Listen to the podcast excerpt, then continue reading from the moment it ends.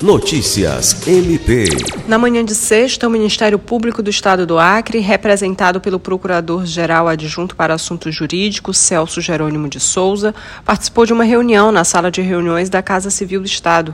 O objetivo do encontro foi apresentar um plano de contingência de crise humanitária e discutir medidas para lidar com uma possível nova crise migratória no Acre, considerando as recentes medidas de controle no Peru e no Chile. A reunião foi solicitada pela Secretaria de Estado de Assistência Social e Direitos Humanos e contou com a participação de diversas instituições que compõem o Gabinete de Crise Migratória.